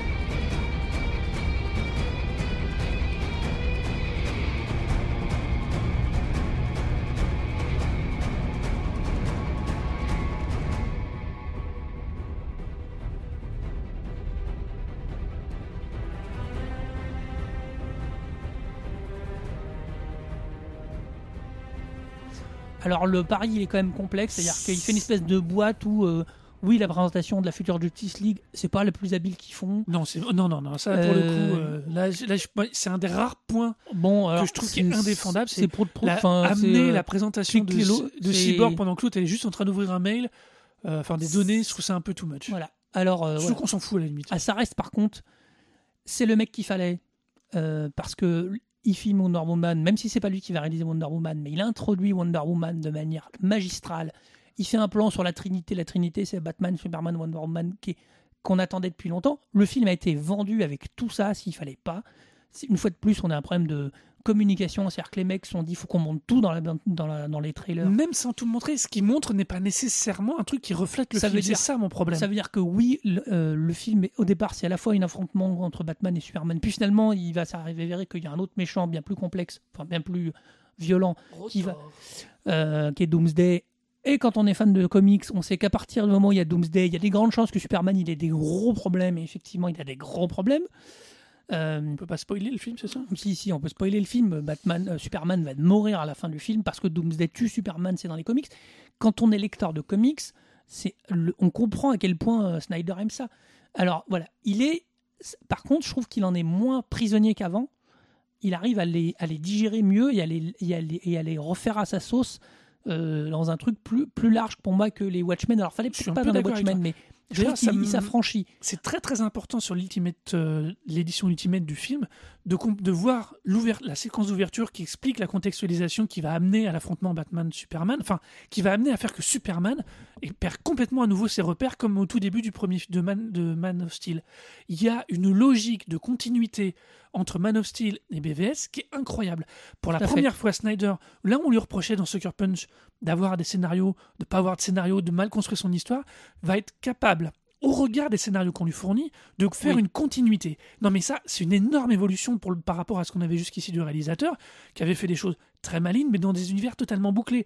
Watchmen ou 300, c'est tu, tu sors pas. La preuve, il y a une suite de 300 où il est producteur et semi-scénariste ou je sais pas quoi. C'est une merde infâme. Ça a l'air très mauvais. C'est une merde infâme. Si, si, si, ça vaut le coup d'œil pour voir un cheval courir de galère en galère en s'appuyant sur les rames et sur les ponts et sauter de galère en galère comme ça. Ça, ça vaut le bon. coup. Ouais, mais c'est réalisé par lui, donc à un moment, Non, non. des gens qui font. Alors, suite à Snyder, il y a plein de gens qui ont fait du Snyder, qui ont fait comme Snyder. Euh, en général, c'est tr- très Non, mauvais. hein, Parce que tu peux pas, tu peux pas amener des, des, des certains plans sans construire tout le, ton visuel pour amener ce type de plan. C'est très, c'est un vrai travail de, dire- de, de Ouais, ouais. direction. Et BVS, c'est la continuité directe de Man of Steel. Il n'y a pas d'étape. On voit la continuité de ce Superman qui devient, qui est déifié par endroits et haï par d'autres. Et tout est tout, c'est ce point-là qui est important et qui amène un point de bascule dans le film pour amener ensuite l'affrontement Batman versus Superman. Tu peux pas quand t'es là, et c'est un des trucs qui m'exaspère, quand un réalisateur comme Snyder, un mec comme ça, faut le faire pour le coup. Il faut te- tu fermes ta gueule, tu montres le moins d'images et tu teases à mort. Mais tu teases, tu montres pas.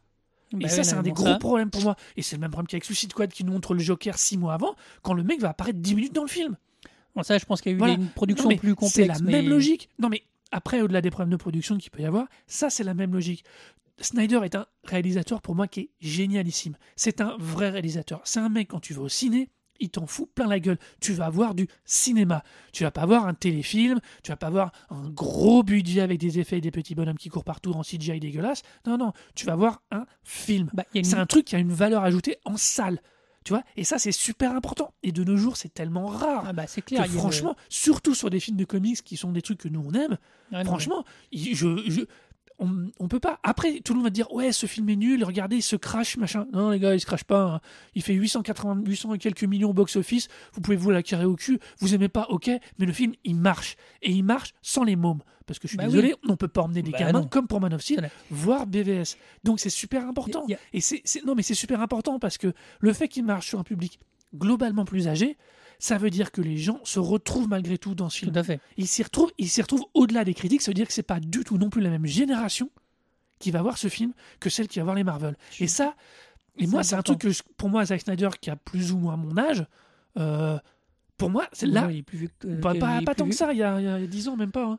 Oui, mais c'est beaucoup. Oui, mais tu vois ce que je veux dire On est, Je suis plus proche Oui, oui, non, de lui, finalement, que de certains réalisateurs du, euh, du, MC, du, euh, du MCU. Oui, mais, mais après, la preuve. Non, mais c'est- c'est vachement important parce que du coup, la valeur et les choses qu'il décide de porter, le fait de faire du cinéma, Je Bah pense non, que ça passe par ça aussi. Bah, complètement. Après, il a une grammaire aussi. euh, alors, moi, il y a un truc, oui, évidemment, il va raconter, sa grammaire va servir le récit. C'est-à-dire la façon qu'il a de filmer Superman, qui est extrêmement qui est en ralenti, qui est- on retrouve des choses. Mais c'est normal parce que voilà, il y a un côté. La façon qu'il a de filmer euh, Batman euh, sombre dans, le, dans des choses très. Voilà. Il, tout sert le. Tout, il, il sait servir un scénario, même si c'est pas de lui. Il sait travailler euh, son cinéma pour que ça serve son, ses histoires, ça serve ses personnages. On n'a pas beaucoup parlé, mais il y a très peu de fautes de casting chez Snyder. Il est pas Bah tout seul, Non, non, non, non. Alors, mais il y a très peu de fautes de casting. je vais sont- être super honnête. Mais hein, on- dans, dans l'armée des morts, ils sont très bons. Oui. Euh, dans 300, on dit, euh, On l'a- il est très bien. Euh, son Superman, il est vraiment réussi. C'est Même Watchmen, Même c'est Watchmen. Punch. Watchmen, c'est juste parfait. Ses nanas de Sucker Punch, ça marche très bien. Il a trouvé un, il a trouvé un Clark Kent, il a trouvé un Superman qui est vraiment parfait. Il caste Ben Affleck, il se fait démonter au moment où il annonce que c'est Ben Affleck. Le film sort, tout le monde dit parfait. C'est le mieux du film, c'est le meilleur. Je suis Et puis je suis désolé, vous pouvez dire ce que vous voulez. Gail Gadot. Et pourtant, Gal Gadot, Gal Gadot, pardon. Dieu sorti sait de que moi, Fast and Furious, hein, quand sorti même, hein. Fast and Furious, moi la première fois que l'annonce du casting est sortie, j'ai regardé des photos d'elle, j'ai fait, bah non, bah non, peu- bah non. Alors, j'ai une vision de Wonder Woman qui est plus proche de la version récente à la Jim Lee, c'est-à-dire quand même plutôt taqué, en mode ultra physique, ultra dessiné. C'est Jim Lee qui dessine et il Voilà, il donc c'est ce- plutôt moi, ma vision de Wonder Woman, c'est plutôt ça. Quand euh, j'ai toujours. C'était ma plus grosse, grosse appréhension avant de voir le film, et je suis désolé, quand elle interprète Diana Prince, Prince elle est. Elle est une femme qui est magnifique. de toute façon, elle Ouais, passe très bien, c'est pas la question. C'était Miss Israël, Mais euh, je crois, je sais plus quand elle déboule en costume avec son bouclier et son épée, La musique, c'est la musique. la musique en plus, c'est Wonder Woman. Et, et ça, et ça, tu vois, cette manière de servir l'acteur, de servir l'actrice et de servir le film au final, c'est ça la marque d'un vrai réalisateur, d'un grand réalisateur même. Et là où je suis d'accord, là où je pense que je pense qu'il y a, a encore un truc, il a encore peut-être un petit palier à passer pour vraiment faire le le film où tout le monde dira ok là on a quelque chose de génialissime. Je pense qu'il alors je Non, sais pas le- si c'est avec le support des comics qu'il arrivera à le faire. Je pense que c'est peut-être en allant plus vers de la pure SF, j'en sais rien. Mais je à mon pas. avis, c'est quelqu'un qui sortira pas de la pop culture. Je pense pas qu'il va se mettre à faire un film tradit. Je le vois pas faire ça. On va voir. Mais, Mais alors, en attendant, c'est vraiment un, c'est un réalisateur de films de cinéma. Et ça, c'est bon. on va, on va juste avant la conclusion, on va faire que évidemment, il est sur la Justice League qui est annoncé euh, Euh, Il y a eu un, alors ça n'est pas du tout un teaser, à l'inverse de Wonder Woman qui est un teaser. Ou d'ailleurs, je fais un- encore un dernier truc sur Wonder Woman. C'est réalisé par Patty Jenkins. C'est une très bonne idée.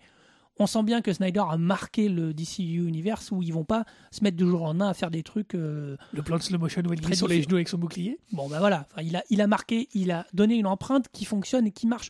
faut se rappeler, euh, on l'a sûrement déjà dit, d'ici, il, y a des il y a une forme chez DC qu'il n'y a pas chez Marvel. Les deux lectures sont très différentes, hein, mais je parle en lecture, il y a une forme de mythologie.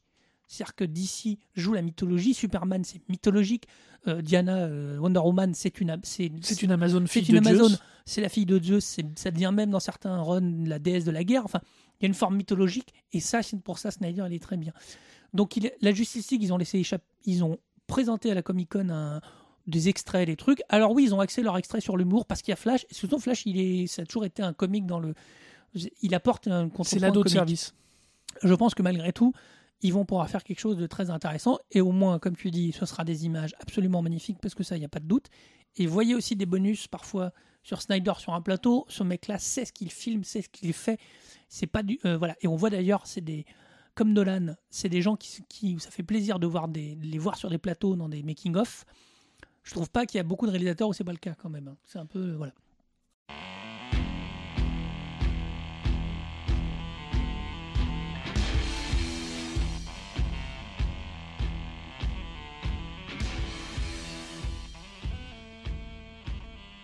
Donc voilà, donc voilà un peu le parcours de Zack Snyder. Alors, euh, oui, effectivement, ça va être compliqué parce qu'on a dit du bien, on a dit des choses, machin. On a tous les deux des choses qu'on aime dans ce Ouais. réalisateur. Sauf que moi, je pense que Snyder est. Pour moi, je vais faire un parallèle avec David Fincher. David Fincher est un grand réalisateur aujourd'hui sur des œuvres. Il y a quelque chose de personnel, même si c'est adapté, euh, sur des œuvres subtiles, fines, comme Gone Girl, qui est le dernier, qui est vraiment un truc très fort. Je Ben pense, que, Affleck. Je pense que Snyder a le potentiel de devenir ça, mais que pour l'instant, c'est un faiseur génial, mais qui reste dans sa dans ses adaptations et dans un DC Universe. Alors j'ai pas trop envie de le voir partir tout de suite parce que j'aime beaucoup ce qu'il fait dans le DC Universe. Sauf que à mon avis, ça lui permet pas de s'exprimer autant comme euh, réalisateur. Euh, donc à mon avis, Snyder, il est en milieu de carrière. Il a 50 ans le bonhomme, mais quand même. Et il lui manque encore le film qui va faire de lui un auteur quelque part, quelque chose en plus. Un peu pourquoi pas à la Nolan aussi, même si Nolan avait commencé par des petits films plus comme ça, mais où Nolan, à un moment, il, explose avec le Dark Knight, même s'il avait commencé à être connu avant, mais avant de faire Interstellar, qui à mon avis est un film, certes, de science-fiction très personnel. Alors tu posais la question, dans quoi euh, Snyder va pouvoir s'exploser? Est-ce que c'est la SF Est-ce que c'est... Je ne sais pas. Je pense pas qu'il y a 15 ans, sur euh, David Fincher, on aurait parié sur un film comme Gone Girl, sur la manipulation mentale, sur les rapports de, de force dans un couple et tout. On n'aurait pas parié là-dessus. Donc moi, je pense que Snyder est un des cinéastes qui n'est pas encore complètement accompli, qui est un grand cinéaste, qui est un grand visuel. Il lui faut maintenant un truc en plus à raconter, je dirais, pour passer un palier encore supérieur. Euh, moi, alors, donc moi, je suis un tout petit peu d'accord sur un seul truc, c'est qu'il lui manque encore un tout petit palier. Par contre, pour moi, c'est déjà un très grand réalisateur. Et c'est quelqu'un que je mettrais beaucoup plus en comparaison d'un Robert Zemeckis. C'est quelqu'un qui va toujours être au service du spectateur et qui est un, qui va pas être un réalisateur, euh, pas, un télo, mais dans le sens euh, fin comme peut l'être un Fincher. C'est quelqu'un qui fait de l'entertainment.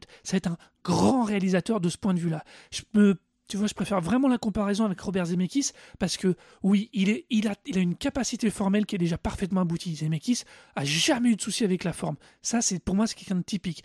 Je pense qu'à l'inverse, la seule chose qui lui manque, c'est vraiment cette petite touche de compréhension par rapport au scénario et, du coup, pour qu'à un moment ou à un autre, il choisisse une œuvre ou peut-être même dans le DCU, j'en sais rien, un film qui va vraiment être une œuvre de référence.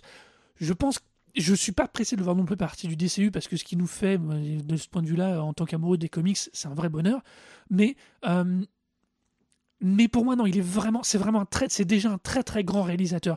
Il manque peut-être juste cette œuvre qui va le distinguer au niveau de tout le monde, mais c'est déjà un très très grand réalisateur. On peut pas dire qu'il est encore en devenir, quel que soit l'âge. hein, il a commencé sa carrière tard, mais c'est vraiment. euh, c'est incroyable de maîtrise, d'intelligence, de et comme je dis, il sert le public, il sert l'histoire pour le public. C'est quelqu'un qui, tu dis faiseur, moi je trouve toujours un peu négatif ce mot, mais moi je le prends dans le bon sens, c'est-à-dire il nous raconte une histoire, il nous fait une histoire, et on en a plein les mirettes à chaque fois qu'on va voir un film de lui. Donc vous connaissez le principe, si vous êtes euh, d'accord, plutôt d'accord avec moi, Laurent, vous allez sur le site du Broclash, euh, www.thebroclash.fr, et vous votez pour moi.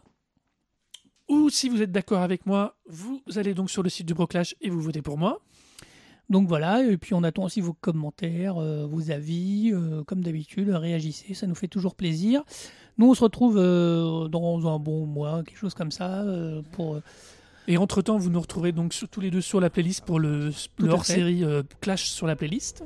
bah, bah, finissez bien l'été, attaquez bien la rentrée, et puis euh, cultivez-vous bien. Cultivez-vous bien. I believe that an enemy is coming from far away. I'm looking for warriors. This stranger. Others like him. I'm building an alliance to defend us. It's very important that I see this man. Barry Allen. Bruce Wayne. You said that like it explains why there's a total stranger sitting in the dark in my second favorite chair. He said he'll fight with us? More or less. More more or more less?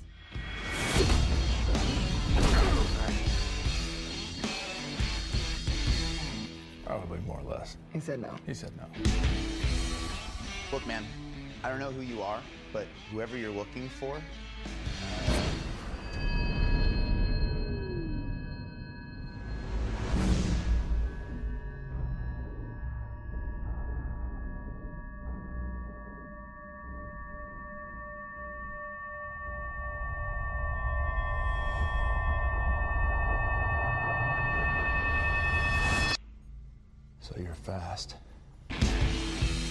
that feels like an oversimplification. I'm putting together a team.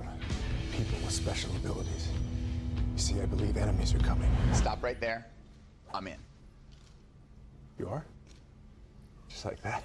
Yeah, I. I need friends. Great. Can I keep this?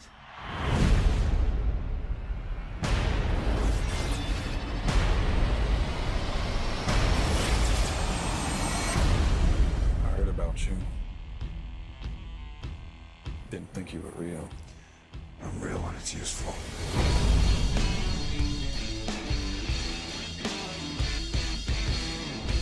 Arthur Curry. I hear you can talk to fish.